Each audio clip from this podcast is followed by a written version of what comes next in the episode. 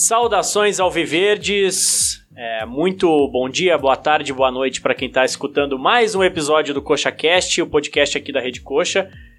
É, e nada melhor do que estarmos mais uma vez aqui com um convidado mais do que especial.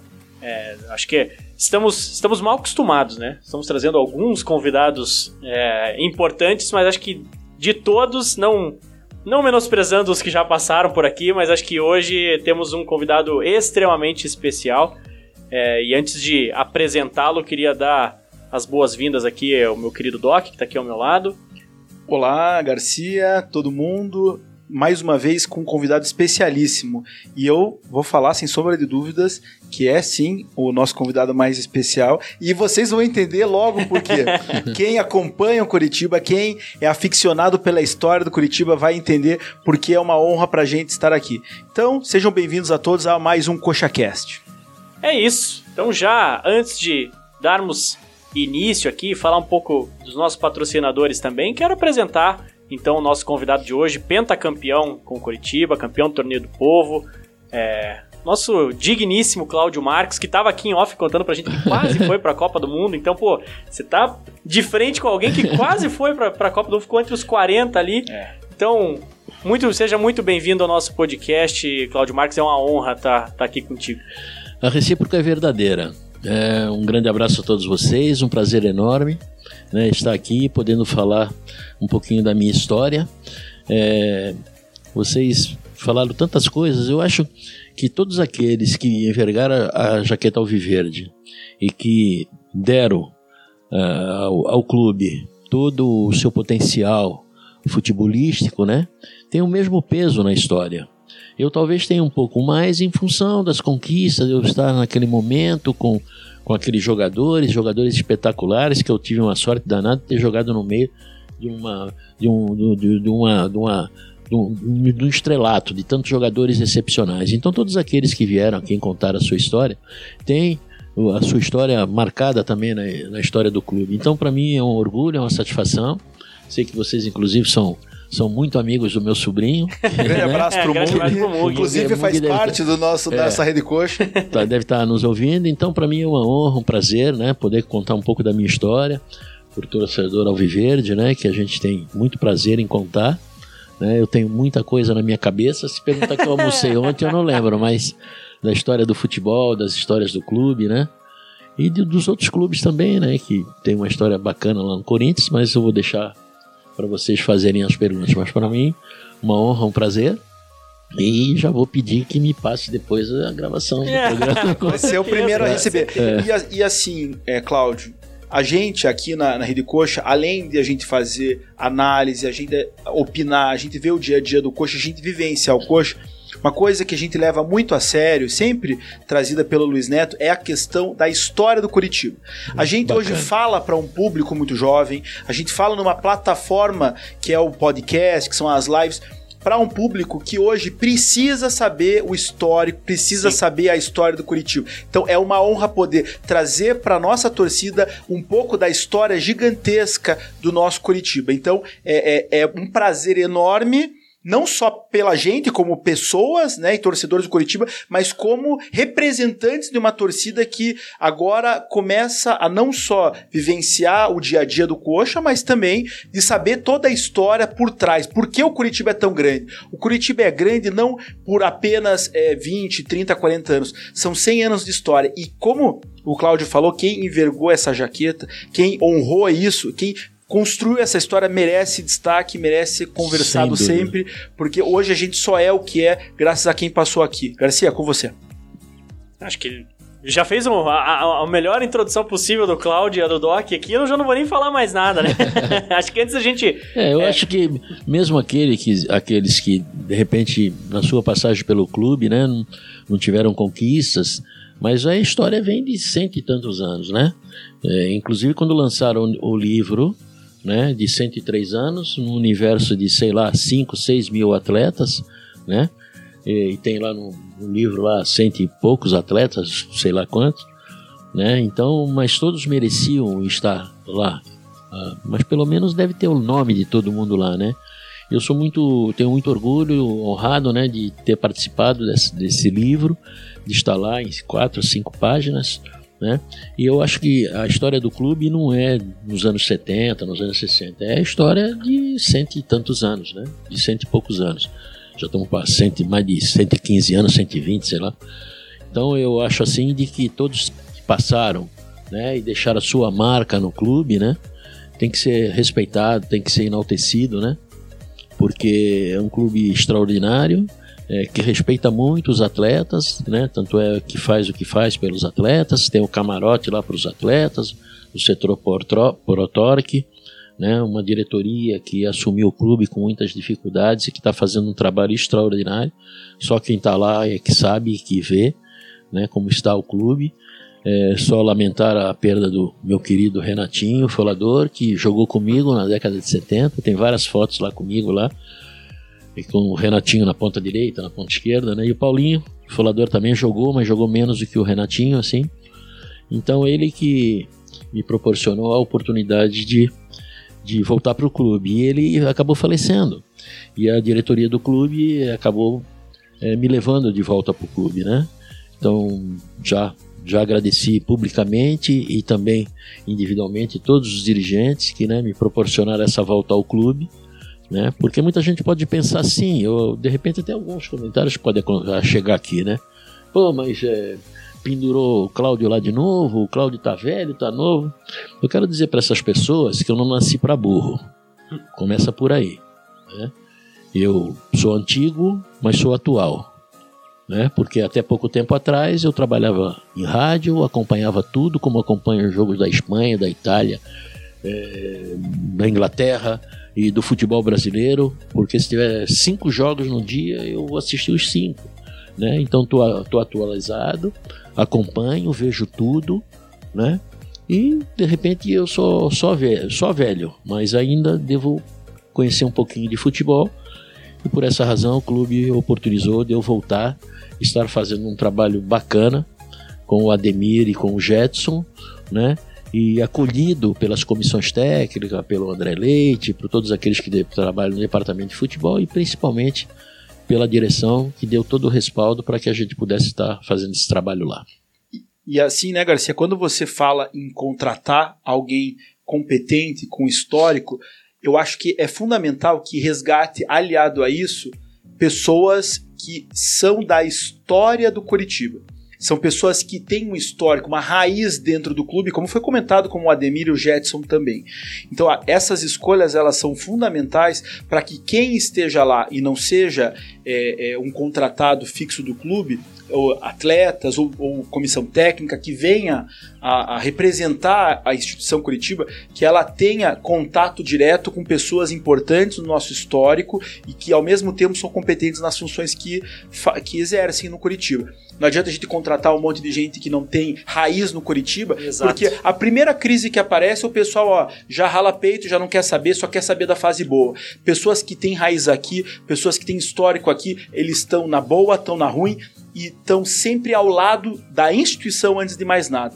Então fica aqui meus parabéns por essas escolhas de pessoas que estão é, é, fazendo um ótimo trabalho dentro do clube, resgatando também o histórico do Curitiba, né, Garcia? Exato. E acho que antes da gente entrar na, na história do Cláudio, uh, e aí até usando a sua palavra aí, Doc, sobre raiz, é, não posso deixar de falar de uma empresa que tem muita raiz aqui em solo paranaense, que é a Cine, nossa patrocinadora, quem Muito nos ajudou a deixar esse estúdio maravilhoso, pronto, com todos esses equipamentos para estar tá recebendo o Cláudio aqui hoje com o melhor áudio possível, Legal. com a melhor imagem possível. Muito bacana. É, o Doc tá abrindo a gengibirra dele aqui também, o Cláudio já tá tomando já dele. Já tô ali. tomando, delícia. lá em casa. Então, lá em casa, é, é, essa, lá em casa, essa é a clássica. Aquele sabor essa de tá- antigamente. É, essa, essa não mudou nunca não, o sabor. Essa não muda, essa, é, essa é a gasosa na era garrafa lá, de vidro. Era lá no final do Visconde do Guarapuava, do lado esquerdo, que eu ia comprar lá de monte. É lá. você que tinha que buscar pros E é você mais que velhos, tinha que buscar, né?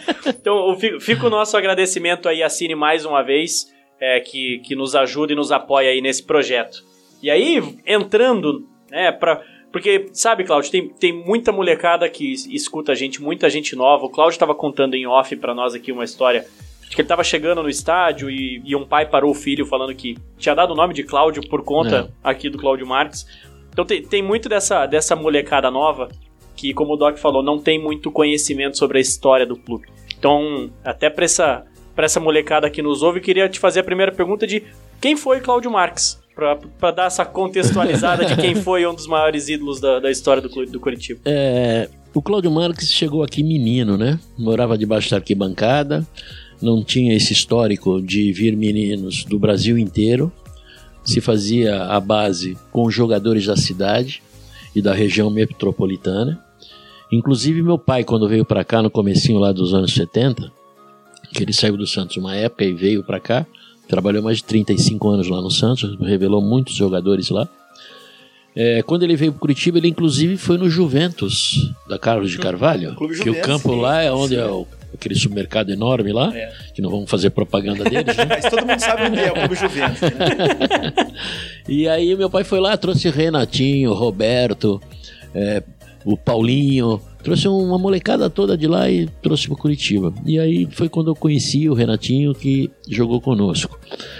Então, é, vim para cá, menininho, e saí do Santos, sabe por quê? E depois o Santos veio para me contratar quando eu estava numa, numa, fase bacana. O Internacional, através do Figueroa, queria me contratar para jogar com ele. Veio São Paulo, veio não sei quem, até o Santos veio também. E aí foi que eu vim para cá, moleque. Porque lá no Santos eu jogava lá e era titular da lateral esquerda. E numa viagem para a Alemanha e para a Suíça eu não fui. Não fui e fui preterido pelo meu reserva. Hum. Porque sempre tinha alguém que dizia assim: ah, joga porque é filho do velho Ernesto. Aí eu falei assim: ó, quer saber de uma coisa? Eu vou sair pro mundo. E aí tinha um senhor que era treinador do basquete do Santos, Fumanchu o nome dele. Eu vou te mandar lá no Atlético Mineiro para você fazer um teste que ele trabalhava lá no Atlético Mineiro e veio pro Santos, basquete do Santos. Aí eu fui, fui comigo um rapaz chamado Henrique Taturana, que jogava de meio um pouco mais velho que eu. Peguei minha mochilinha, ele pagou passagem, tudo, falou com o pessoal do Atlético Mineiro, nos colocaram num hotelzinho lá, e eu fui treinar lá. Aí treinei de ponta esquerda, porque quando eu comecei, eu era meio coringa. Eu jogava de lateral esquerdo, quarto zagueiro, meia esquerda, ponta esquerda e tal. E muita gente dizia, ah, você devia ter sido meia esquerda, porque você tinha muita qualidade Ou tal. melhor, a categoria. Catega. É, os caras falavam. E aí eu fui fazer um teste lá e treinei mais ou menos uns 20, 25 minutos. Fleita Soliche é o que fazia a avaliação dos atletas, dos meninos. Eu treinei de ponta esquerda. Fiz um gol, bati uma bola por baixo da perna do cara e tal. E fiz uma graça lá e com 20, 25 minutos de jogo ele mandou eu sair. Eu falei, ixi, já fui reprovado. já de vou cara. Embora, vou embora. Aí ah, fiquei por lá, fui lá, peguei uma, uma sacolinha lá, botei a chuteira e tal. E aí fiquei esperando o outro treino do rapaz que ele, meu amigo lá de Santos. Ele estava treinando, aí ele não foi aprovado.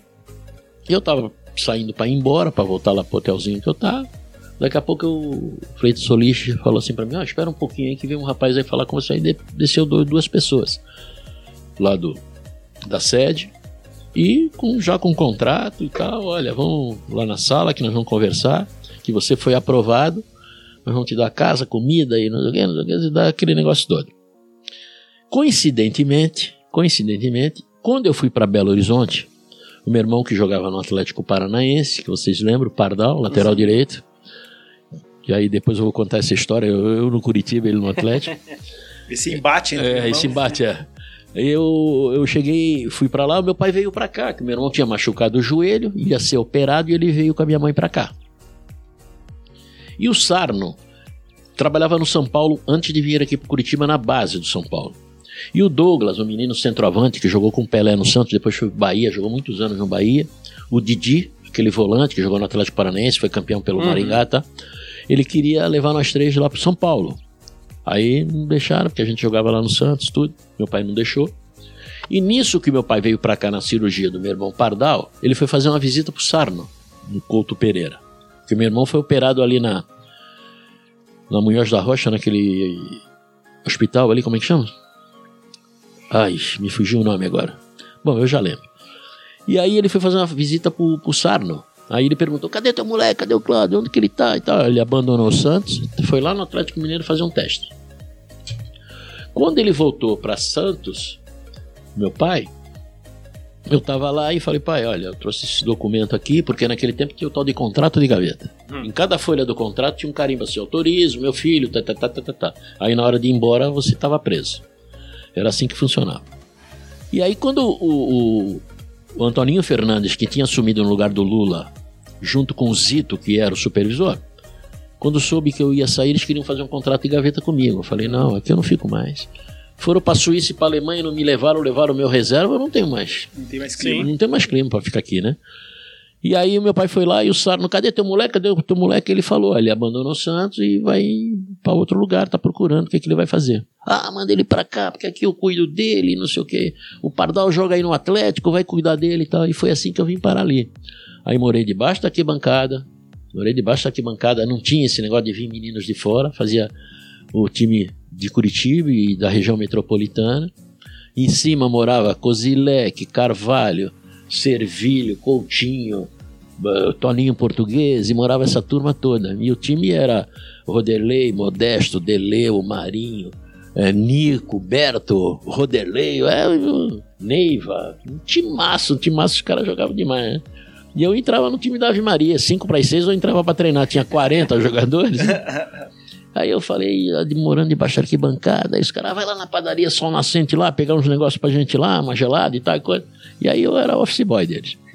Ia a pé pra ir comer lá na Pedro Ivo, que era o restaurante que nós comíamos. E aí na hora da, da janta saía correndo, seis horas, tomava banho, já ia lá jantar, ia pro Colégio Rui Barbosa na 13 de maio, para estudar e voltar. Então não tinha chave de nenhum lugar, tinha que entrar pela portaria, os profissionais saíam, tá? Cristo da onda, né? E aí, eu ali debaixo daquela arquibancada, pensando na minha praia lá de Santos, de 7 quilômetros. Aí eu falei assim, já que eu tô no inferno, não custa nada dar um abraço no capeta, né não? Eu vou jogar nesse time aí, cara. Vou jogar nesse time e de repente eu vou fazer tudo para ir pro eixo Rio-São Paulo, que era o point do futebol brasileiro, né? Que tinha Minas Gerais, que veio depois, Rio Grande do Sul e tal, mas o point era Rio-São Paulo. E aí, graças a Deus, né, o Curitiba me oportunizou. Aí eu joguei alguns anos no Curitiba, lá desde 68 quando eu cheguei, em 69 já participei do campeonato. Na década de 70, que nós ganhamos bastante coisa. Aí fui vendido pro Corinthians. E aí eu botei na minha cabeça, a praia tá lá, e eu larguei a praia, mas a praia não largou de mim, aquele negócio todo, né? falei assim, olha, eu vou ter que jogar nesse time aqui, né? E vou jogar no Eixo Rio São Paulo. Um time aí, vou porque vou. E vou chegar na seleção brasileira. E aí tudo aconteceu. Tudo aconteceu. Só não aconteceu a seleção brasileira, né, que eu até contei off já para vocês, porque eu estava entre os 23. Porque na época o José Milani era presidente da Federação Paraense de Futebol, se eternizou ali por muitos anos. No casamento da filha dele, o João Avelange veio no casamento e falou para todo mundo, até saiu no jornal que eu estava praticamente convocado. Oh, eles pediram medida, tamanho de chuteira. De... Falei, poxa vida, tomara, né? E aí, o que acontece desde aquela época continua acontecendo, algumas coisas assim estranhas, né? Foi o Marinho Pérez como quarto zagueiro e acabaram levando o Alfredo Mostarda, que fazia dupla diária com o Luiz Pereira no Palmeiras. Mas se você pensar que naquela época, naquela geração de grandes jogadores de futebol brasileiro, você está entre os 40, né? Porque eu fiquei entre os 40. Já foi um orgulho tremendo, né? Então, fui para Corinthians, fui pelo menos relacionado para uma Copa do Mundo, então tudo aquilo que eu pensei acabou acontecendo. E né? por onde passou, campeão, né? Campeão é, aqui é. cinco vezes, campeão no, no Corinthians, campeão no, no Fortaleza, assim, no Ceará. Onde, no Ceará, por onde passou é. veio títulos, né, Cateca? É, tive assim é, muitos títulos, muito honrado né, com tudo que eu fiz no futebol. E aí, por que, que eu conto essas histórias todas? Porque eu não tenho dinheiro para contar, viu, gente?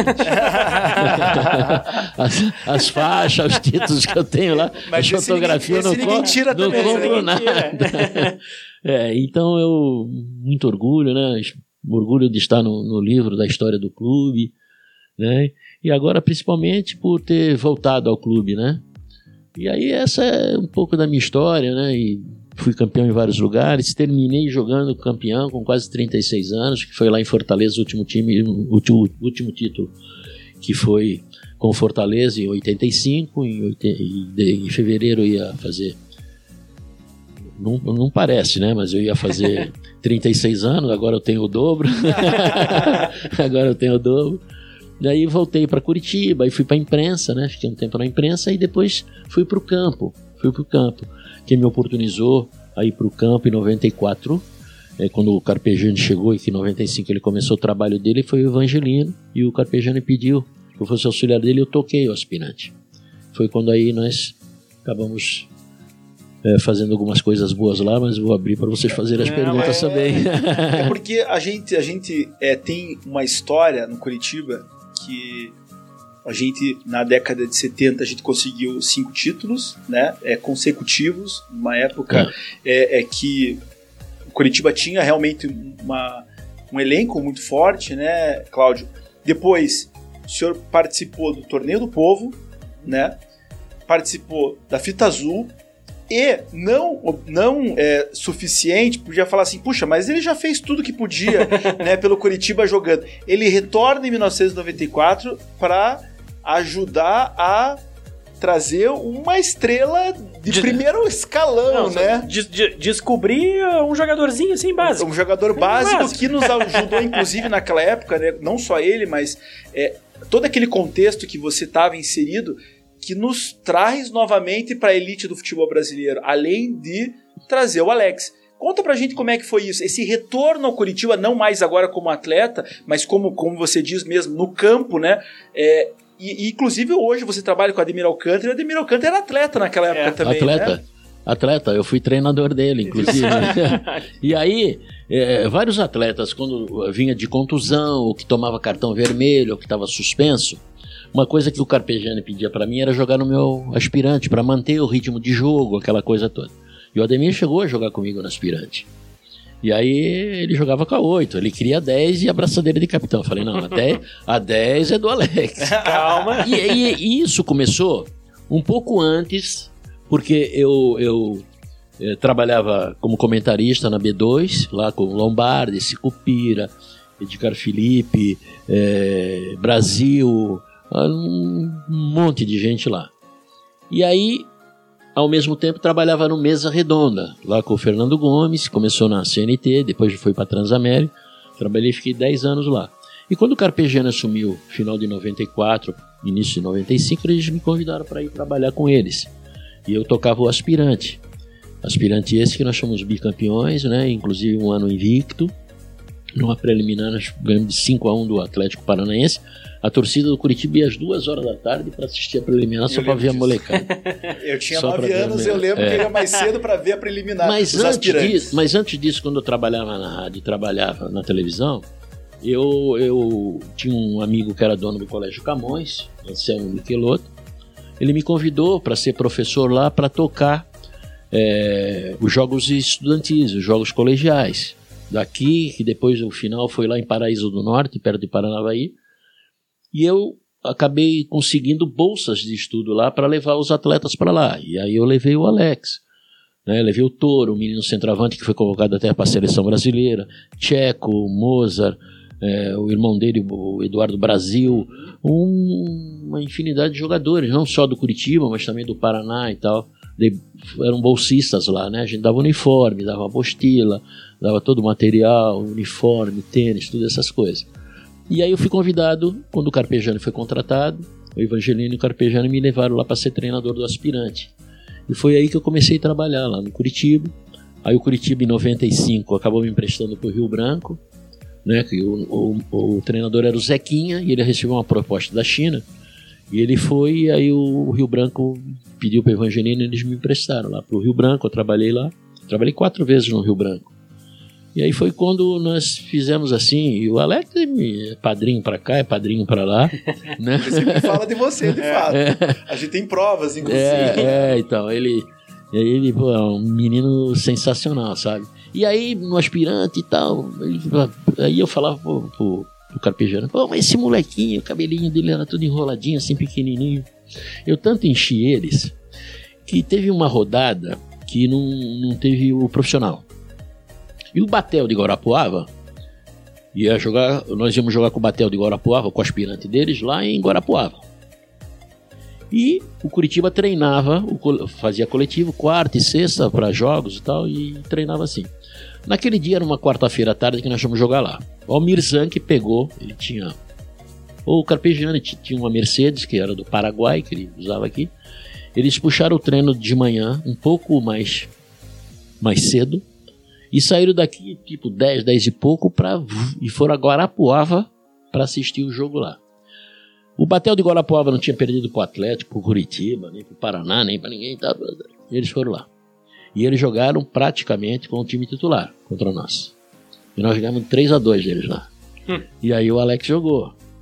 Aí quando voltamos de lá e tal, o cara pensou, ah, vou puxar esse moleque aí pra cima. Aí eles estavam tudo no meio do campo. Acho que tava o Robson Gomes, era o preparador na época. Aí tava o Carpegiani, tava todo mundo lá no meio do campo. Aí daqui a pouco eu saí do túnel do Curitiba com aquele molequinho. aquele molequinho, com o cabelo tudo encaracoladinho, é, encaracoladinho assim e tal. Aí eles começaram a rir, né? Ah, rapaz, daquele dia em diante ele não saiu mais de lá. a história não saiu, né? É, não saiu mais de lá. Depois virou um dos, maiores, mais, um dos maiores ídolos, não só nós, como da, é, da Turquia, de, é, do Palmeiras, do é, Cruzeiro, é, é, jogador. E o engraçado é que ele, é, muito parecido com a tua história também, ficou naquela questão da Copa, né? Também é, ficar perto de ir pra Copa e acaba não indo. Uhum. E aí é aquela coisa que a gente sempre fala: azar da Copa de 74, que não uhum. teve o Cláudio Marcos, e azar da Copa que não teve o Alex também. Dois grandes craques da, da nossa é. história que por, por, muito é. pouco não foram, né? É, e no momento que ele estava jogando, ele era o melhor, né? É. Ele era o melhor aí. Eu, eu, sabe por que, que, eu, que eu falo isso? Porque nas eliminatórias de 2002 o, a seleção brasileira ia jogar uma partida contra o Paraguai e contra a Argentina no Morumbi, que acho que até o, o Vampeta fez um gol. E o, e o Alex estava convocado pelo Luxemburgo. Era o Luxemburgo. E eu estava trabalhando no Foz do Iguaçu. E o nosso patrocinador era o Bourbon. Uhum. Né? E eu ia todo dia lá no Bourbon, que eu era muito amigo do Alceu Vezoso, né, que é o proprietário do, do hotel.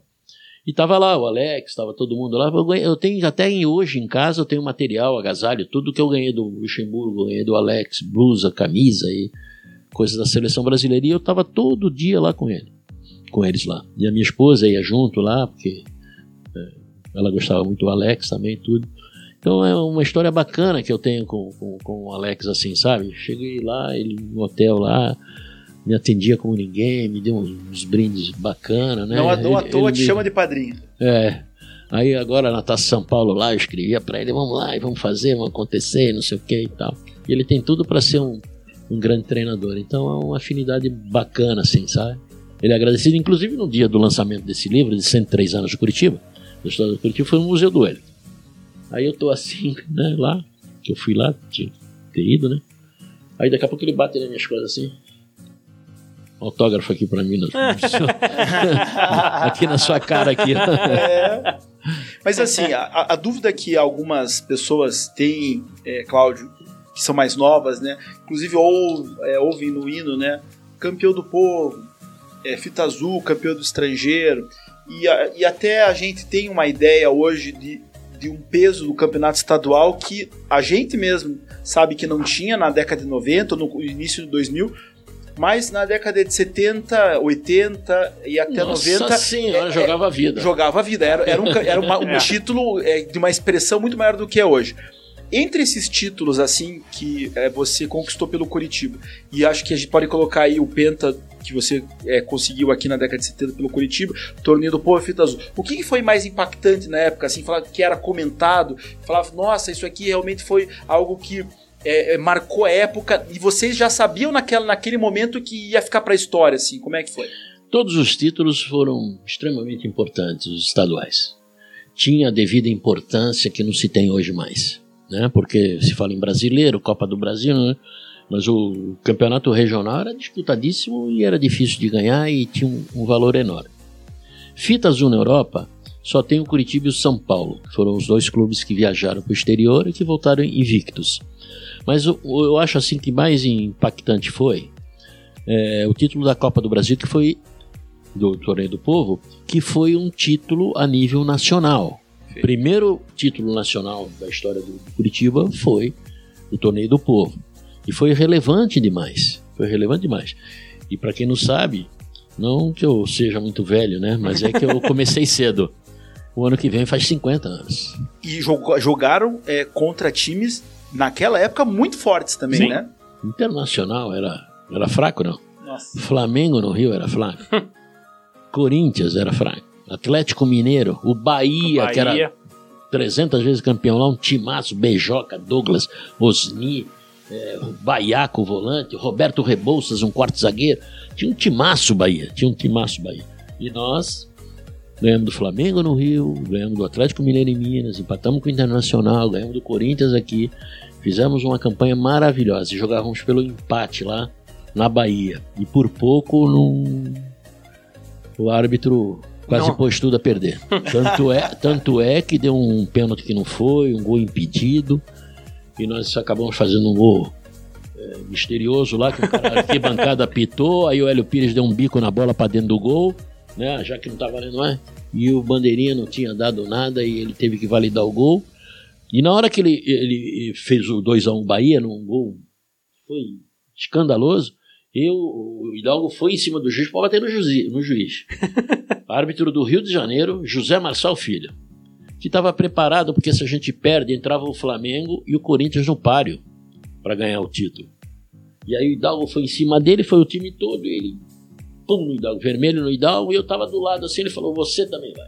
Aí, vai, vai de brinde. Foi, foi de aí brinde. Ficamos, ficamos com nove jogadores, ele levou o jogo até os 55 minutos. Meu Deus. E aí nós aguentamos firme lá e acabamos sendo campeão. E foi uma, uma, um retorno aqui para Curitiba espetacular, né? A gente chegou aqui no centro de Curitiba, em cima do caminhão de bombeiro.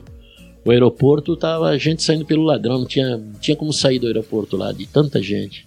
Foi espetacular. Como foi as duas vezes que nós fomos bicampeão é, contra o União Bandeirantes lá em Bandeirantes, a mesma coisa. Inclusive numa dessa, desses títulos aí, foi 73, nós viemos pela, pela 7 de setembro e passamos em frente à casa do Jaime Canet. Nosso governador. que era coxa branca, né? Exatamente. E, e aqui, até a, aproveitando dessas histórias, acho que a gente falou um pouco aí sobre um dos um dos, dos ídolos do clube aí que, que, que você ajudou a revelar, que é o Alex. Mas foram tantos sim, outros, outros é, mas, atletas mas, também. Assim, tem um especial que eu quero perguntar, porque assim, é para mim é um dos eh, maiores, se não camisa 10, acho que junto com o Alex, o um maior. E eu queria saber como era jogar com o Zé Roberto. Todo mundo fala que o Zé Roberto era um absurdo, o Zé Roberto. E, a gente aqui, né? Tem, temos três jovens aqui, nenhum, nenhum dos três viu o Zé Roberto é. jogar. Então vocês então... Perderam, perderam uma grande oportunidade de ver um cara espetacular jogar futebol. Só que o extracampo dele era ruim, né? Se você não sabe, ele saiu do Guarani para São Paulo, jogava demais no São Paulo. Ele foi o primeiro jogador brasileiro a jogar na França, a ir para a França. Ele não sabia falar português. Brincando, né? Como é que ele ia se dar bem lá? Né? E o Zé sempre foi um cara que gostou da noite, gostava da noite. Gostava da noite. Então aí a gente cuidava dele, dava alimentação para ele, botava ele para descansar. Agora campo você resolve para nós. Mas era um cara muito talentoso, né? O quê? Talentoso. Ele né? cabeceava, porque todo mundo que não vai cabecear, fecha o olho para é. cabecear, né? Depois que vai bater na mão. Ele cabeceava com o olho aberto. E olhava. E, olhava, e olhava pro goleiro onde ele tava para cabecear ao contrário. Eu sei disso porque nós estávamos numa partida enroscada contra o América do Rio aqui. Ele fez dois gols de cabeça. Fez dois gols de cabeça. E, e, a gente vê que hoje o, o atleta ele é um, um, vamos dizer, um profissional que alia o talento com essa questão física, com a questão comportamental. Vocês trabalham isso com a meninada da base lá? Sem dúvida. Com toda a experiência que vocês têm, é. né? Agora a gente vê um Zé Roberto, um Garrincha, com o talento que eles tinham, né? Ainda naquela época, talvez ainda conseguiam se sobressair. É. Hoje já seria mais difícil, né? Muito, muito mais difícil. Né? Hoje o futebol está muito disputado, muito corrido. Você tem que estar tá muito bem fisicamente né? É, aliado ao talento de cada um, você tem que ter o seu condicionamento físico, porque senão você não consegue, não consegue equiparar com, com o que se joga hoje, com a disputa que é, né? É, hoje é, é, muito contato, é muita marcação, é, mas o talento que o Zé Roberto tinha, ele tinha um olho dois na frente e um atrás aqui que ele dava de calcanhar. Ele fez gol no Neneca aqui no Couto Pereira de calcanhar por baixo da perna do Neneca, ele virado pro nosso o nosso campo, o Neneca pensou assim, ele vai tocar para trás, né? ele meteu de calcanhar por baixo da perna. Ele, quando ele foi perceber não, não, quando a bola estava atrás. Ele, ele, fez gol, ele fez gol. Olha, teve um jogo contra o, contra o Botafogo, que nós estávamos perdendo acho que 2 a 0 E o Strick era o treinador, acho que foi 74 isso. E aí foi um vestiário, aquela confusão toda e não sei o que, e os trick brincando, ajoelhamos no vestiário, até o Damiani ajoelhou no vestiário, e pai, vamos lá, não sei. Aí o Zé Roberto voltou pro segundo tempo. Ele já estava jogando. Viramos o jogo para 3 a 2 ele fez os três. não, ele era demais, ele era demais. Então, eu contei o negócio da França, ele foi para a França, ele voltou, São Paulo teve que ressarcir o clube lá. What? Foi uma confusão. Aí que ele veio para cá. E antes dele ir pro Curitiba, ele jogou no Atlético Paranaense, 68, foi 69. Muito, e, e foi, foi jogou aquele, jogou muito. Sim. O ataque ele jogava ele e Milton Dias. Jogava o, o Dorval, e o Nilson Bocão, que também jogava muito, né? E ele, e ele é um Sim. dos jogadores que é ídolo nos dois times, nos né? Dois times, nos dois times. Mas no Curitiba ele fez chover. Fez chover, fez chover. Deu muito bicho pra nós. É, compensava as noitadas é, dessa mas, forma. Mas é assim, ele era realmente fora de série, né? Mas nós tínhamos um time espetacular, né? Tínhamos cada jogador. O Krieger antes de se acidentar, e depois que ele se acidentou, que teve o um problema lá que ele levou a joelhada na barriga, eu já estava aqui foi em 70, né, do Leopoldo, goleiro do Alva Tinha o Krieger, tinha o Leocádio, aí tinha o Paquito, meu Deus, tinha o Abatiá, Aladinho, tinha o Rinaldo antes, um time de negreiros, meu Deus. É, a, a gente tem essa, essa história rica né, Garcia? E muitas vezes, quando a gente é, tem essas lembranças, né, que a gente precisa reavivar nessa garotada que está aparecendo, eles precisam entender que é, o, o jogador ele faz uma história no Curitiba não apenas com títulos, não apenas com conquistas, mas pela vivência é uma outra época, uma época onde a pessoa fazia uma carreira muito mais dentro de um clube do que hoje. É. Hoje, um jogador para passar três, quatro temporadas numa equipe, é, basicamente são os grandes times que têm um poder aquisitivo, né? Poder de bancar e de segurar, e de né? Segurar. Uhum. Naquela época, como você mesmo disse, a piazada era da cidade, crescia, criava raiz, passava muito tempo aqui e os grandes destaques, como você, foi um grande exemplo que fez um grande destaque aqui, foi pro Corinthians, foi bicampeão no Corinthians em outros times, mas é, passou um período grande aqui, então cria uma raiz aqui. Então é por isso que a gente precisa valorizar, porque provavelmente daqui a 10, 20, 30, 40 anos a gente vai ter jogadores que passaram dois, três anos, ganharam uma competição, talvez uma competição importante, mas que não criaram essa raiz a ponto Sim. de falar assim: não, eu sou um, um ex-atleta do, do Curitiba, eu vou trabalhar no Curitiba, eu tenho uma história no Curitiba, então isso precisa ser valorizado, né, Garcia? Exato, eu concordo, eu acho 100% é, válido o teu ponto, porque é, é difícil até, eu queria fazer essa pergunta para você, Claudio, porque hoje a gente vê muito o, o, o, futebol em si, ele tá muito inflamado no quesito dinheiro, né? Então, assim, o, o, que o futebol tá girando de dinheiro hoje é, é. é, é um negócio assustador, assim, você acha que... Porque assim, a gente pega um campeonato estadual, quando o Curitiba foi penta, e o campeonato estadual tinha um, você mesmo falou, dava uma vida. E hoje o campeonato estadual tinha, e... não, não, é uma pré-temporada. É, né, é, exatamente, tem uma pré-temporada. É para preparar, né? Você acha que essa, essa, essa mudança, talvez até de, de, de, de paradigma do futebol em termos financeiros, ajudou a, a, a, tirar um pouco esse peso que. O que acontece é o seguinte: é... antigamente você tinha o campeonato regional e tinha é, o, o brasileiro. Né? Então hoje tem Copa do Brasil, tem torneio do não sei o que, tem Copa do Brasil, tem, tem uma série de, de, de, de dificuldades para você manter um clube.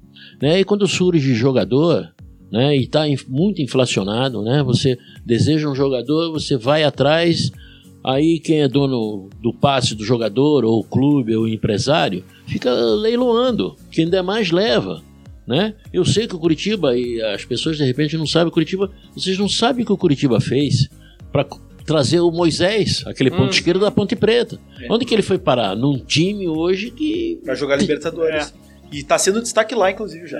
É. Entendeu? Então é, é, muito difícil, né? Muito difícil. O campeonato naquela época, o campeonato estadual, era disputado e quem ganhava era difícil. Os times eram bons e tinha então está muito inflacionado o futebol, né? É muito difícil você é, quando você vai atrás de um atleta, já tem outros clubes e aí o cara vai leiloar, vai aí aí, aí o cara pede, olha, Se você não dá, o outro vai dar, não sei o quê. Uma, um leilão. Mas, mas, o, mas o clube tem. E, e tá. E, e, o que é mais importante, né? O Curitiba está oportunizando jogadores da base, né? E jogadores que estão se destacando realmente, que vão dar frutos para o Curitiba, vai dar bom dinheiro ao clube. Natanael, Igor Paixão. É, o Natanael, infelizmente, né, acabou é, sofrendo essa lesão, já pelo que a gente ouve falar na imprensa, todas essas coisas, que alguns clubes já estavam interessados nele, né, porque ele fez um campeonato maravilhoso. Uhum.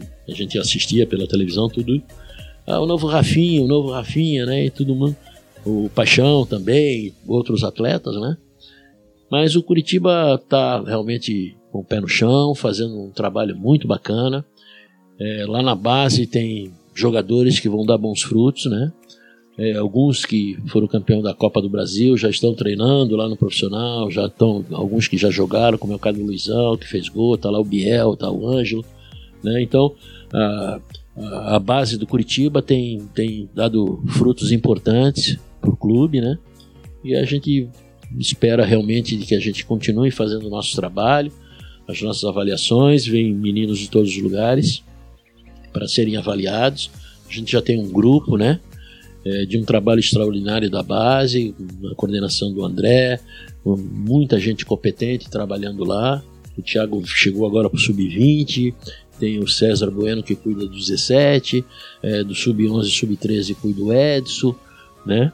É, veio o Thiago agora para o Sub-20, tem o Alan que cuida do Sub-15, é tudo uma escadinha e um trabalho espetacular que toda a estrutura e toda a condição de trabalho né, o clube dá. Né? Então a gente está muito feliz com o que está acontecendo lá, né? com o trabalho que está sendo feito lá.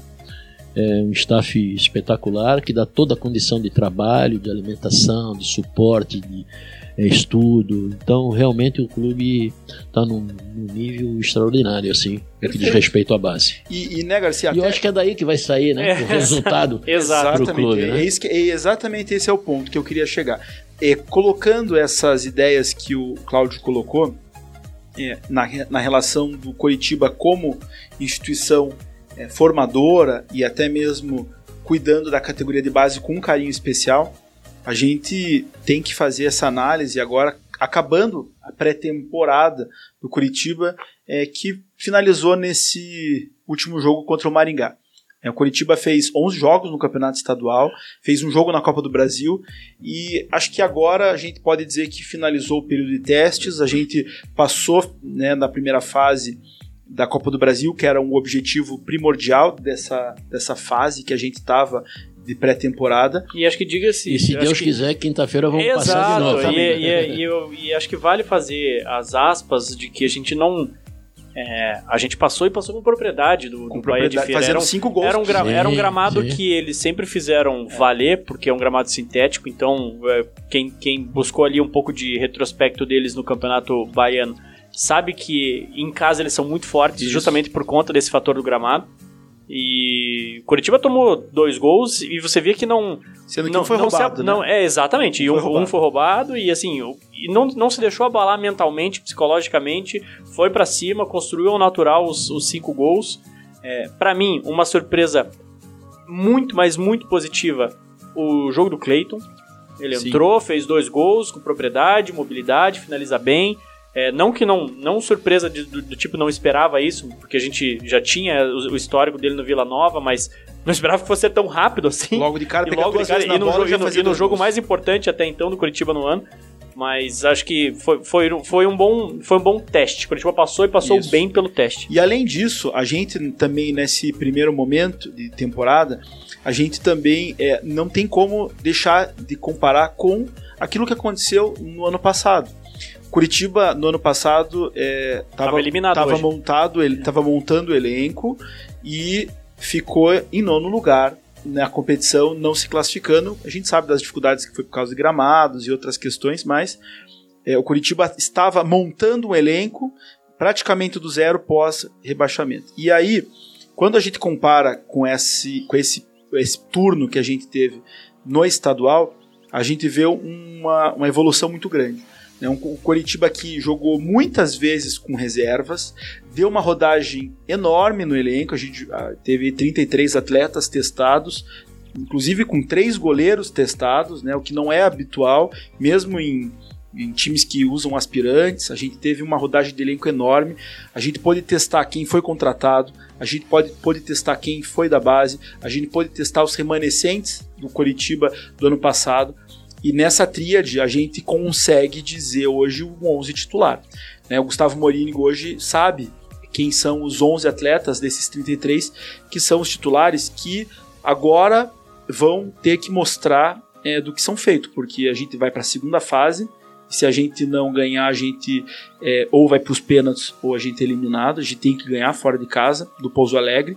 E agora começa o mata-mata do estadual. A gente vai pegar o Cianorte fora, depois no Couto Pereira no sábado é, com muita correria, inclusive, né? A gente já viaja para Pouso Alegre, a gente volta e logo de cara já vai para Cianorte, Cianorte não é 67 perto. horas mais ou menos entre um jogo é. ou outro, né? E aí sim a gente vai ter um descanso entre esse jogo de domingo até sábado no Couto Pereira, para se Deus quiser se classificar. Então, eu acho que um balanço desse primeiro momento de Curitiba 2022 é um balanço positivo.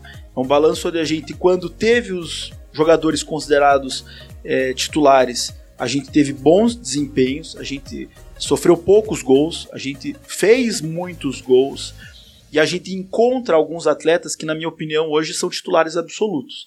E aí eu destaco Henrique Castan, Farias, Andrei Paixão. Acho que esses atletas hoje são titulares absolutos incontestáveis, pelo que mostraram antes, né? Estão mostrando agora. E agora a gente tem é, esses desafios daqui para frente, quando a gente vai colocar é, um Coritiba titular, a gente não vai mais ter testes, a gente vai provar para a torcida e para os dirigentes que é, em algumas posições ainda a gente talvez tenha que é, contratar ou mesmo até fazer alguns até ajustes, elenco, né? Para ter algum elenco. E os atletas que são da base que se mostraram bons jogadores, mas que ainda não estão naquele ponto para serem utilizados numa Série A, que a régua é muito alta, eu acho que é o momento de a gente usar o Igor Paixão, que hoje é o maior destaque do nosso elenco, como exemplo. O Igor Paixão que saiu do Curitiba, foi pro Londrina, né? não chegou nem a ser um grande destaque de Série C, mas ganhou experiência, ganhou massa muscular, ganhou é, é força física para retornar ao Curitiba e ser um dos destaques da Série B e agora sendo o maior destaque do Curitiba que vai disputar a Série A. Então, se por exemplo, Luizão, Biel, Ângelo, é, Bernardo, qualquer um desses atletas, se na avaliação da comissão técnica e da diretoria, olha, esses jogadores aqui não vão ser tão utilizados, não ainda estão no ponto certo para uma Série A, que sejam emprestados para times que ganhem minutagens e que sigam os caminhos que a gente enxerga do Igor Paixão hoje, não acha, Garcia? Eu acho que sim, eu concordo. Acho que a gente tem alguns atletas, pelo menos na minha opinião, alguns atletas que podem ganhar uma experiência maior do que talvez você colocá-los numa Série A, como você mesmo falou. Para mim, o, o, principal deles, porque eu vejo um, um bom potencial e, e, que pode contribuir, talvez, um empréstimo num, num, num clube sem pressão. A gente sabe que a, Curitiba, a torcida do Curitiba também bota pressão, um retorno para a Série A e tudo mais. É, para mim, o Biel é um, é um atleta que eu vejo sim potencial e que e talvez um empréstimo possa fazer bem. A gente não sabe, né? a gente está trabalhando com futurologia aqui, né? a gente não sabe se vai dar certo ou não. Mas é, acho que, que, faria, faria bem para ele. É um jogador que eu vejo um, um potencial. Tem, a gente vê qualidade no Biel. É, mas a gente vê o meio-campo do Curitiba hoje muito qualificado também. Na posição dele você tem é, Regis, você tem Tony Anderson, você, você, você tem jogadores que para uma Série A estão prontos e que até talvez. Mesmo o Neilton agora até tá Até mesmo o né? Neilton né? voltando. Então, assim, você, você olha para o elenco e fala: puxa vida, o que eu vou fazer com o Biel? Talvez ele não vá jogar. Então, para deixar o atleta ali é, esperando talvez um, um, um campeonato de aspirantes, acho que emprestar para um time de Série B, eu acho que o Biel encaixa super bem. Assim, não, não, não, não, não faria nenhuma Série C. Eu acho que uma Série B o Biel já, já conseguiria se encaixar num cenário é, sem, tanta, sem, sem, essa, sem tanta essa expectativa. Porque hoje a torcida do Curitiba bota expectativa. Acho que a expectativa é o grande problema da torcida do Curitiba. Botar a expectativa em cima do garoto e aí, às vezes, ele não tá, ele não tá pronto ainda. Isso é normal, é do processo evolutivo do atleta. O Cláudio tá aqui para corroborar isso. Então, eu acho que seria bom para ele. É, você falou de balanço positivo, só para não deixar passar, porque senão a gente vai encerrar o programa e não vou falar. Quem sabe quem teve balanço positivo? Quem? Luiz Neto. Ai, meu Deus. Ele apostou na top bet nos últimos três jogos do Coxa. Eu, eu vou dar um xingão nele, porque, né? Ele falou que ganhou dinheiro no jogo contra o Azures, a gente perdeu o jogo. Então, assim, né, Conhece. Luiz Neto? né, Luiz Neto? Apostou na derrota do Curitiba. Quando viu que o negócio não ia rolar, ele falou: ah, vou, dar uma, vou dar uma pezinha aqui. Já que é pra ficar triste, que seja triste com o dinheiro no bolso. Mas o jogo do Bahia fez uma grana e o do Maringá também. Ele conseguiu fazer a, a forra ali. Então, tô- muito obrigado aí também a Top Bet que, a- que nos apoia. A gente tá aqui, a gente vai subir depois também em vídeo aqui o podcast com o Claudio Marques lá no YouTube. O pessoal vai ver o bonezinho da Top Bet aqui. Então, um agradecimento aí à Top Bet que também apoia esse projeto, é, faz o Luiz ganhar dinheiro. Às vezes nem, nem tanto, ele só, ele só fala assim, ah, fala que eu ganho dinheiro, mas os que ele perde ele não fala, né? Porque daí nos jogos do Coxa ele aposta em outros jogos que não são do Coxa, dele não comenta se Que a ele ganhou ou conhece, não. a, gente, a gente costuma dizer que a gente não conhece tanto de futebol, mas conhece muito de Curitiba. Exato. É, é, é, tem uma diferença enorme nisso, né? Então eu queria deixar um agradecimento à Top Bet aí também. E. E eu queria, eu queria passar aí a, a palavra pro Cláudio, que está inserido, né? Dentro do, do contexto do clube. E. E queria, e queria assim, ou- ou- ouvir do Cláudio de, de como é essa, essa, essa vivência, assim, de ver o Curitiba bem. Curitiba tá bem. E a gente, como torcedor, a gente tá feliz com isso. Curitiba tá bem mas não só também um lado torcedor do Cláudio que adquiriu ao longo desse, desses Sem anos, dúvida. mas essa, essa parte também profissional de estar lá dentro e ver as coisas dando certo, ver tudo dando certo, como que é o sentimento? Sentimento de, de orgulho, né? De ver as dificuldades que o clube passou nos últimos anos, né? As dificuldades enormes, né? De resultado, de, de estrutura financeira, que, pelo que eu assistia de longe, né? Eu via comentários, porque eu não vivenciava, né? Eu não estava lá dentro. Então a gente tem um orgulho muito grande, né? É, com a presença do Dr. Juarez, né, que ah, muita gente até duvidava, né? Mas o cara quando é CEO de alguma coisa, ele tem muita competência, Oh, né? Pode ter as suas dificuldades, de repente, de enxergar de uma maneira o futebol, mas como manager, né? De um clube de futebol, da presidência de um clube de futebol, com a saída do Renato, eh, muita gente duvidou de como ficaria o clube agora sem o Renato. E realmente eles abraçaram essa causa, como toda a diretoria que está lá, os G5, de pessoas extraordinárias que vivenciam o clube de manhã, de tarde, de noite, não deixa faltar absolutamente nada, acompanham, estão lá presentes sempre, né?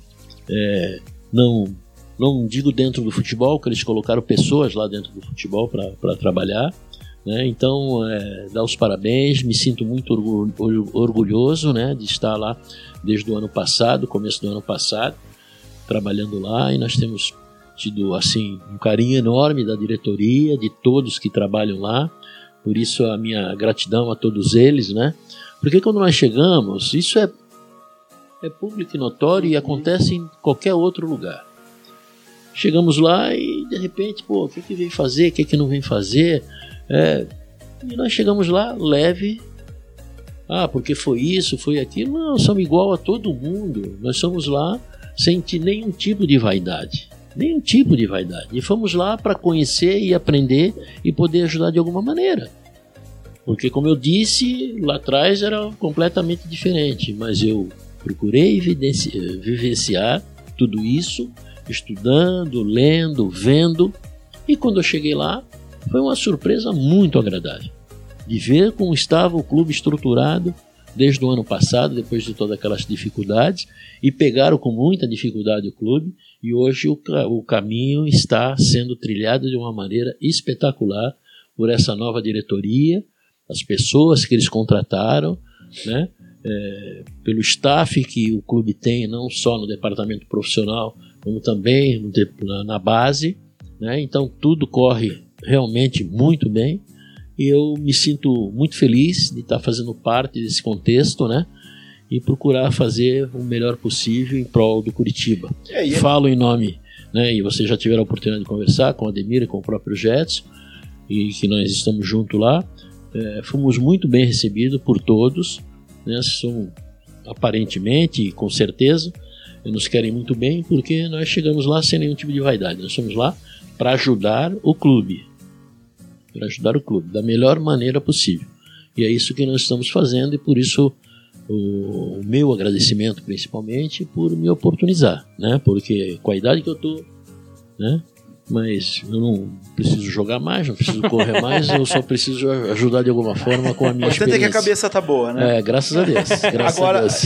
E, e a maior prova do que o Cláudio falou, é, é verdade, é que o principal objetivo do ano 2021 foi cumprido a gente necessitava urgentemente retornar para a Série A. É, a gente passou foi por com muitos sacrifícios. né, isso que ia falar, a gente tem, teve grandes dificuldades, é. né? Grandes dificuldades. Internamente vocês sabem é melhor do que ninguém e nem precisa expor, mas é, o objetivo foi cumprido através de muito trabalho, muita seriedade e um staff, uma equipe é, que foi composta por pessoas que se importam de fato com o clube, né?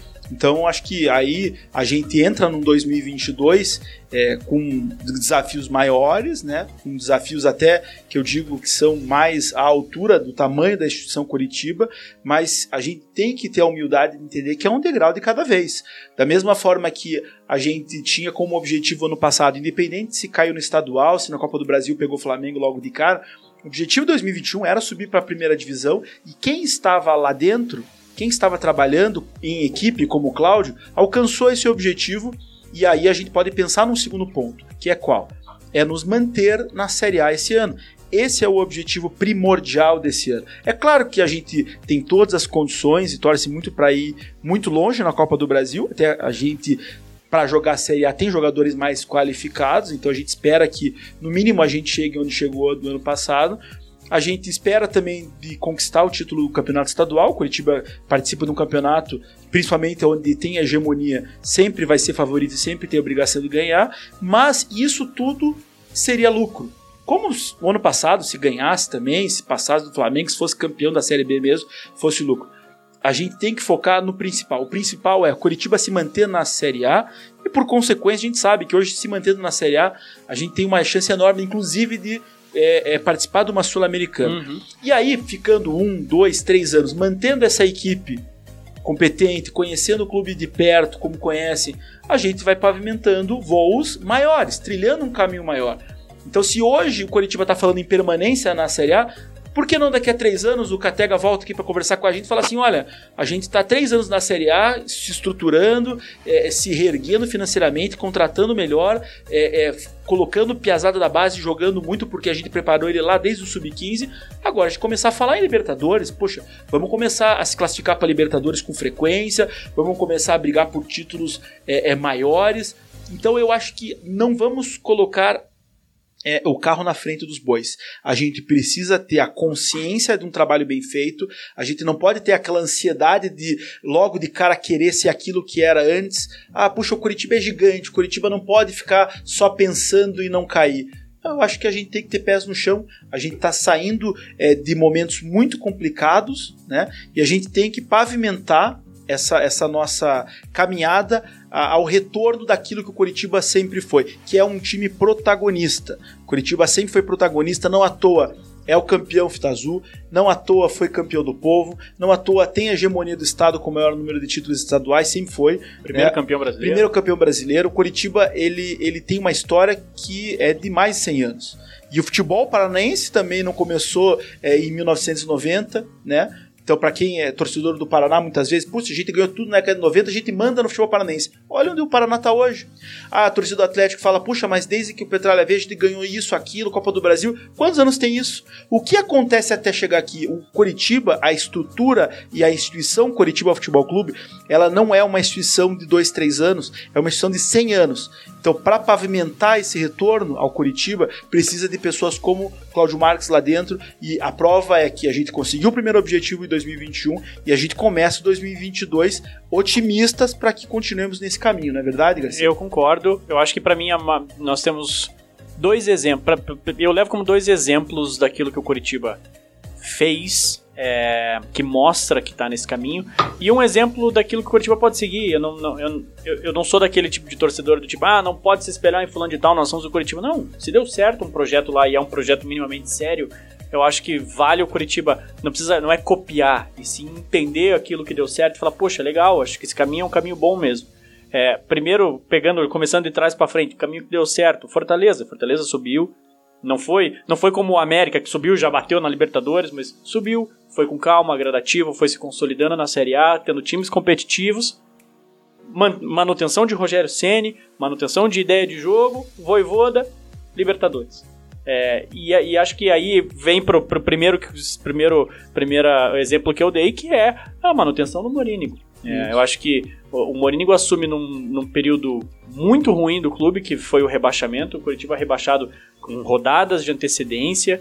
É, o, o, o, Renato ainda mantém, fala, não, ele vai ser o treinador do nosso projeto.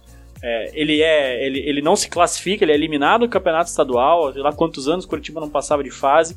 É, e a gente sabe que em, em anos anteriores o Morínigo teria sido derrubado ali. Não, é um fiasco, é um absurdo, é, não é bom treinador, pra rua, tchau. E vem um novo treinador, talvez com outras ideias, com outro modelo de jogo, com outro tudo. É, Começar e aí, tudo de e novo. E começa tudo de novo, começa tudo do zero. Então, assim, é, manter o, o Gustavo uma, e falar, olha, tá dentro do projeto. Né? Foi uma aposta acertada, né? E a gente tá vendo o resultado agora. É, a gente viu o resultado em 2021. É, eu não, não, não coloco. É, não, não quero colocar aqui a culpa em ninguém de talvez não ter sido campeão da Série B. Eu acho que é um campeonato disputado, é um campeonato difícil. É, Curitiba teve lesões ao longo do campeonato. É, os gramados da Série B nem todos são bons, então a gente também não vai encontrar o que a gente vai encontrar na Série A agora. Que vai ter, acho que talvez de todos os clubes que eu me recordo da Série A, talvez o gramado do, da ressacada do Havaí seja o pior, e ainda assim é um gramado bom. Então você não vai encontrar um jogo contra um confiança, com um gramado que você não sabe se é bom, se não é, a bola mais quica do que rola. É, então, você vai, óbvio, o sarrafo aumenta? Aumenta. Mas agora você consegue, e aí você tem um elenco, um 11 titular, que é muito superior é, ao que a gente já viu em Curitibas em Série A em anos passados, é, aí você começa a ter, poxa, Curitiba está aos poucos se estruturando é, para conseguir fazer essa manutenção de uma maneira segura. Acho que esse é o importante. Curitiba não é só se manter na Série A, mas se manter na Série A de uma forma segura, pegando o Sul-Americano ou não, mas de uma forma segura. Curitiba, desde o início do campeonato, jogou de uma forma segura. Significa que Curitiba quero que o Curitiba ganhe todos os jogos? É óbvio que não, até porque não vai. É, a gente tem times com investimentos absurdos, Atlético Mineiro, Flamengo, Palmeiras, e eu, não, e eu não, nem espero que o Curitiba vá para Belo Horizonte, por exemplo, jogar com o Atlético Mineiro e ganhe do Atlético Mineiro. Se ganhar, maravilhoso. Mas se perder, para mim já estava dentro do roteiro é, pelo investimento que esses, que esses caras têm. Mas tá dentro, tá dentro do planejado, acho que o planejamento é esse. É, e para mim, o que mostra a, a, seriedade é não só o que a gente já tinha de notícia, mas a gente teve o René aqui é, conversando conosco umas duas, três semanas atrás. E ele falou, ele falou, nós temos um planejamento tão pé no chão que nos permitiu extrapolar, eu falei isso nas minhas, redes sociais ontem no Twitter, nos permitiu extrapolar um pouco, não foi muito, mas um pouco, para trazer o Andrei. E a gente tá vendo o Andrei dentro de campo que é um cara engolindo a bola. É. Jogando um absurdo, jogando um absurdo. Fez uma, um atletiva maravilhoso, jogou tudo contra o Bahia, jogou muita bola contra o Maringá ontem. Então você vê o Curitiba com o pé no chão. Puxa, eu tenho, como o Claudio falou, tentamos o, o Moisés, e o Moisés é um atleta de excepcional qualidade. Mas aí existem. No futebol existem diversos fatores que, que conspiram a seu favor ou contra, e no, nesse caso do Moisés conspirou contra.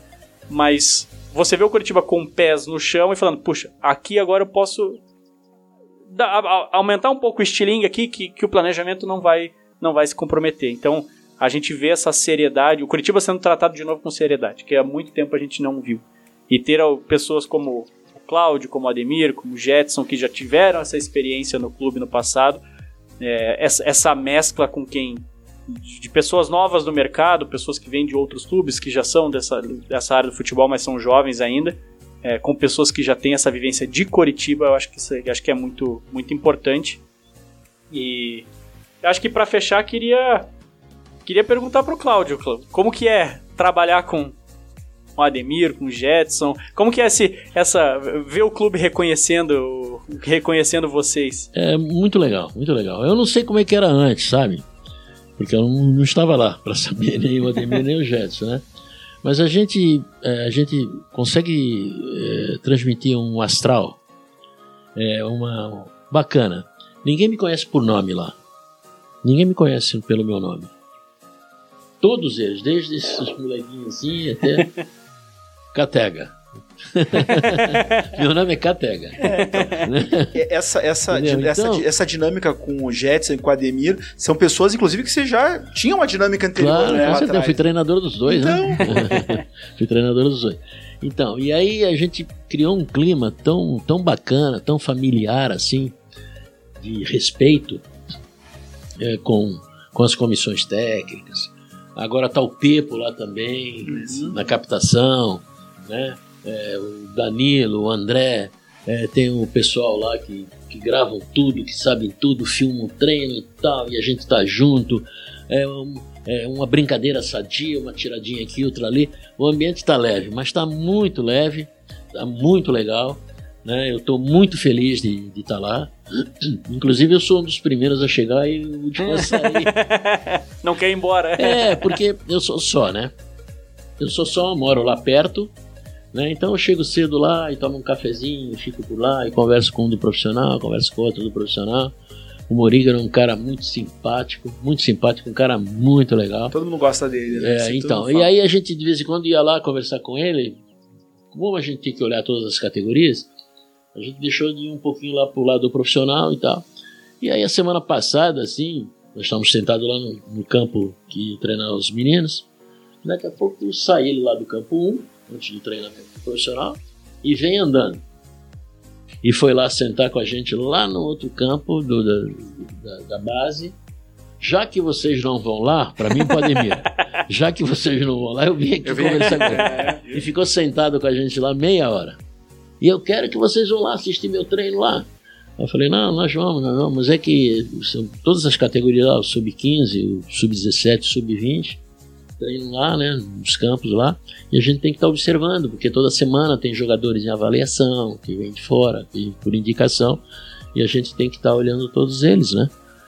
Para que a gente possa fazer um, uma, um relatório, possamos fazer um, uma análise com as comissões técnicas, ver o que a gente tem, o que a gente pode né, trazer para reforçar o nosso elenco, né, com uma visão futurista, né, porque a gente tem que observar e contratar com uma visão futurista, não para jogar na base, mas para jogar no profissional do Curitiba no campo 1, né? Então é assim que a gente está fazendo. Então, um ambiente leve, descontraído, de brincadeiras sadias, na hora certa, na hora que tem que falar sério, se fala sério. Então estou super feliz, o Ademir também, o Jets também. Né, são as pessoas que estão lá foram bastante receptivas para conosco e a gente está tá muito feliz e vamos continuar trabalhando e ajudando e tentando buscar novas revelações para o clube. Maravilha! Queria agradecer a quem ficou conosco nos ouvindo aí até agora esse esse maravilhoso papo aí para para falar um pouquinho sobre a história do Cláudio, um pouquinho da história do Curitiba, né? Porque falar de Cláudio Marques, não falar da história do Curitiba, não, não, não tem como tenho, dissociar uma coisa só, da outra. Eu saí um pouquinho daqui para lá e tal, eu tenho uns 52 anos, 53 anos de Curitiba.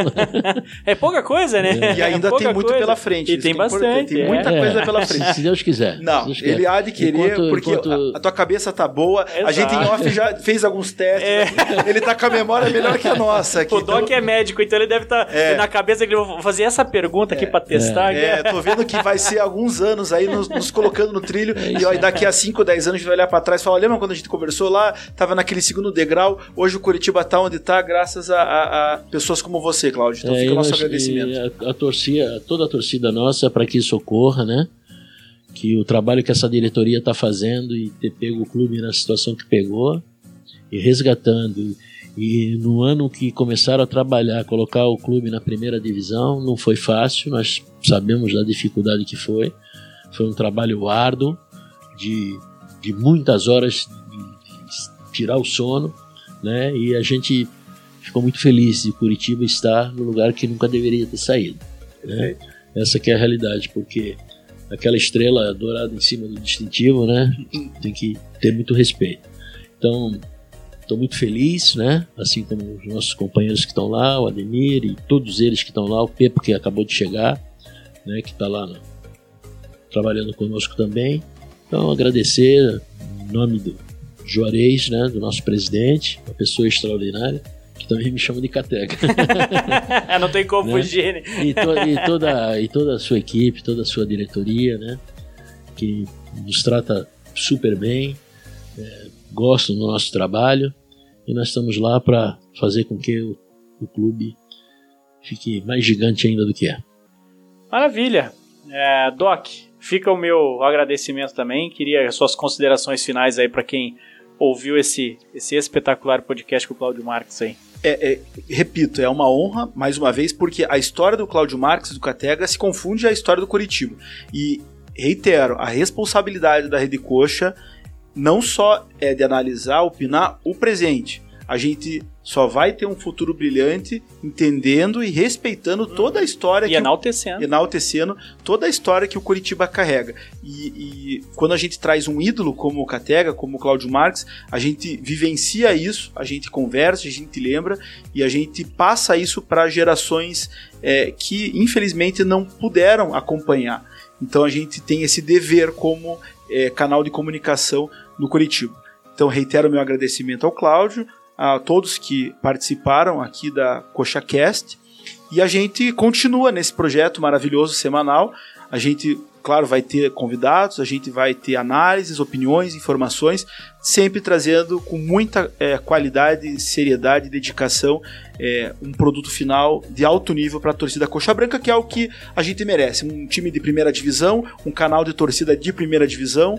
É assim que a gente vai continuar trabalhando com muita, é, é muita categoria como Catega. Queria agradecer a você, Catega, Cláudio. Muito obrigado. É, e tô vendo uma faixa aqui em tá, cima, 1978. Aí, Essa é bacana, né? Essa aí, os três Atletivas 0 a 0 55 mil pessoas em cada jogo. Terceiro jogo, pênalti, eu bati o terceiro, o Manga pegou dois. Isso aí. Manga da sacanagem também. É... Viu como a memória tá boa? 78 79 foi os dois últimos títulos de bi, né, com o clube. E para mim foi uma honra, um prazer. Sempre estarei à disposição de vocês para o que precisarem. Estarei aqui, se tiver que trazer alguém aqui, agora eu já sei o caminho. Trago, é, é, do, é, do, outro lado da cidade, mas sabe é, o caminho. É isso, venho sim com muito prazer. Agradeço de coração essa oportunidade de poder contar um pouco da minha história e falar do meu Verdão. Né? É, é, a gente chega a perder a voz, né? Por tudo que nós passamos, por tudo que nós fizemos, pelo respeito que a torcida, o clube tem pela gente. E o que eu posso prometer é que eu vou fazer o meu melhor para o clube, como sempre o fiz, né? e poder ajudar da melhor forma possível. Meus agradecimentos e o que vocês precisarem do Catega, estarei à disposição. Um grande abraço. Acho que é isso, acho que não tem como encerrar da melhor maneira. É um, um, papo maravilhoso, história viva na frente, na nossa frente aqui. É, história do clube, história do Coritiba, penta, pentacampeão estadual com Coritiba na década de 70, tor campeão torneio do povo, fita azul. É, mais do que uma honra nossa é, ter participado desse CoxaCast. Espero que quem tenha nos escutado aí, você que está nos ouvindo agora aí pelas plataformas de áudio, escutando esse podcast, tenha gostado do papo. Tenho certeza que sim. É, quem, é, quem é coxa dificilmente vai não gostar do, do que a gente tratou hoje. Galera, só uma correção ao meu final. O Catega foi penta, mas o Curitiba foi exa. Então fica o nosso agradecimento e fica o nosso abraço aí, a nossa saudação ao viver de quem está nos escutando.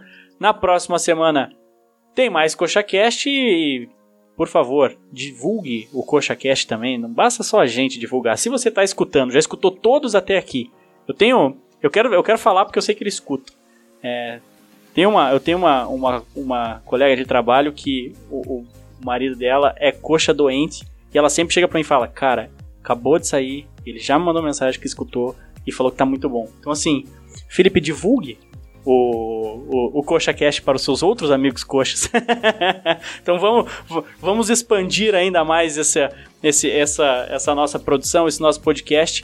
É, fica aí o nosso agradecimento a vocês que também têm nos escutado e colaborado para que a gente tenha já chego aos 10 podcasts mais escutados do Spotify na categoria de esportes. Beleza? Saudações ao Viverdes. Muito obrigado a todos. Tenham todos uma excelente semana e até mais.